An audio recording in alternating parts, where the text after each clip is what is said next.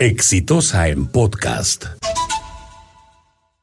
Lo que ha pasado en Chile para muchos ha resultado sorprendente. Un aumento de 30 pesos, de 800, 830 pesos, es decir, algo así al 4%, eh, menos del 4% de aumento, es decir, centavos de aumento al precio de las tarifas del, del metro provocaron una enorme explosión social que comenzó por un movimiento que se ha llamado a sí mismo evadir.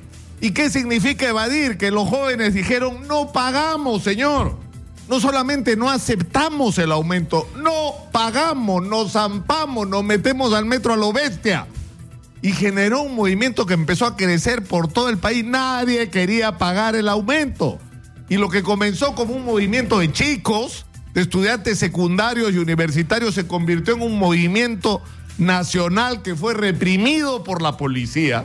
Los chicos eran sacados a rastras de las estaciones de metro por pretender parar, pasar sin pagar.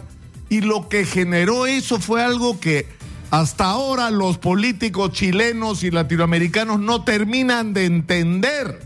¿Cómo es posible que un hecho para ellos insignificante como un aumento de menos del 4% a las tarifas del metro pueda producir una reacción de esta naturaleza?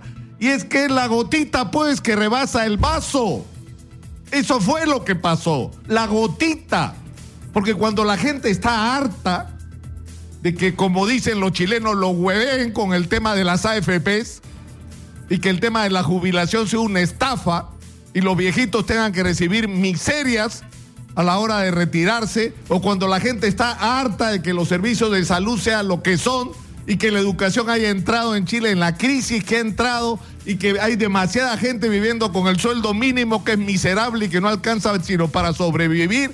Es decir, cuando todo eso se junta, la sociedad explota. Explota porque la paciencia de la gente llega al límite.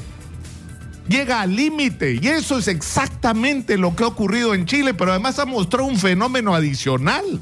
No solo el hartazgo de un enorme sector de la sociedad, sino la presencia de un sector demasiado grande de la sociedad que es excluido, que es marginal, que no tiene nada que perder, que vive en el borde, en el borde de la miseria, en el borde de la desesperación y por lo tanto en el borde del delito. Y esa es parte importante de la gente que está saqueando, que está fuera de control, que no le importa nada. Y esto lo que pone en cuestión es el proyecto de desarrollo económico, de políticas económicas que hemos tenido en nuestros países y del cual Chile ha sido el ejemplo. Y yo quiero leerles lo que cuatro días antes, hace, hace cuatro días, cuando ya habían empezado las protestas en Chile, miren lo que decía Salvador Piñera al diario Financial Times. Mire América Latina, le decía al periodista. Argentina y Paraguay están en recesión. México y Brasil están estancados. Perú y Ecuador en una profunda crisis política y en este contexto Chile parece un oasis porque tenemos una democracia estable, la economía está creciendo, estamos creando empleos, estamos mejorando los salarios y estamos manteniendo el equilibrio macroeconómico. ¿En qué país vive, señor Salvador Piñera, que no se ha enterado? En medio de la protesta se fue a comer pizza el señor. Y finalmente ha terminado convocando a los militares para que le saquen las castañas del fuego, como dicen en Europa. Pero imagínense ustedes para terminar, ¿qué ocurriría si en el Perú la gente se cansa? Se cansa de los peajes abusivos. Si la gente se cansa de que los pobres en el Perú paguen el doble por la energía que las grandes empresas ¿Qué pasa si en el Perú la gente se harta de viajar en un sistema de transporte que es una violación a los derechos humanos y una pérdida de tres o cuatro horas al día para la gente? ¿Qué pasa si los peruanos se hartan de ir a un sistema de salud que es una porquería, donde no hay nada, no hay ni gasas? ¿Qué pasa si los peruanos se cansan de recibir la educación que están recibiendo, que no los prepara para nada, ni para la educación superior ni para el futuro? ¿Qué pasa si los jóvenes a los que no les estamos dando esperanza de nada no se cansan de tener que contentarse con salarios miserables y en las peores condiciones? ¿Qué pasa si eso ocurre, si la gente se harta de vivir en el clima de inseguridad en que vivimos? El presidente Martín Vizcarra tiene que recibir el mensaje. ¿ah?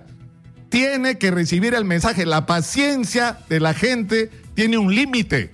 Y lo que ha pasado en Chile, Dios no quiera, puede ocurrir en el Perú si no se hacen ahora las cosas que hay que hacer. Y hay muchas cosas que cambiar en el Perú y no mañana, ni dentro de un año o dos. Hoy, señor, hoy, esta semana. He dicho. Este fue un podcast de Exitosa.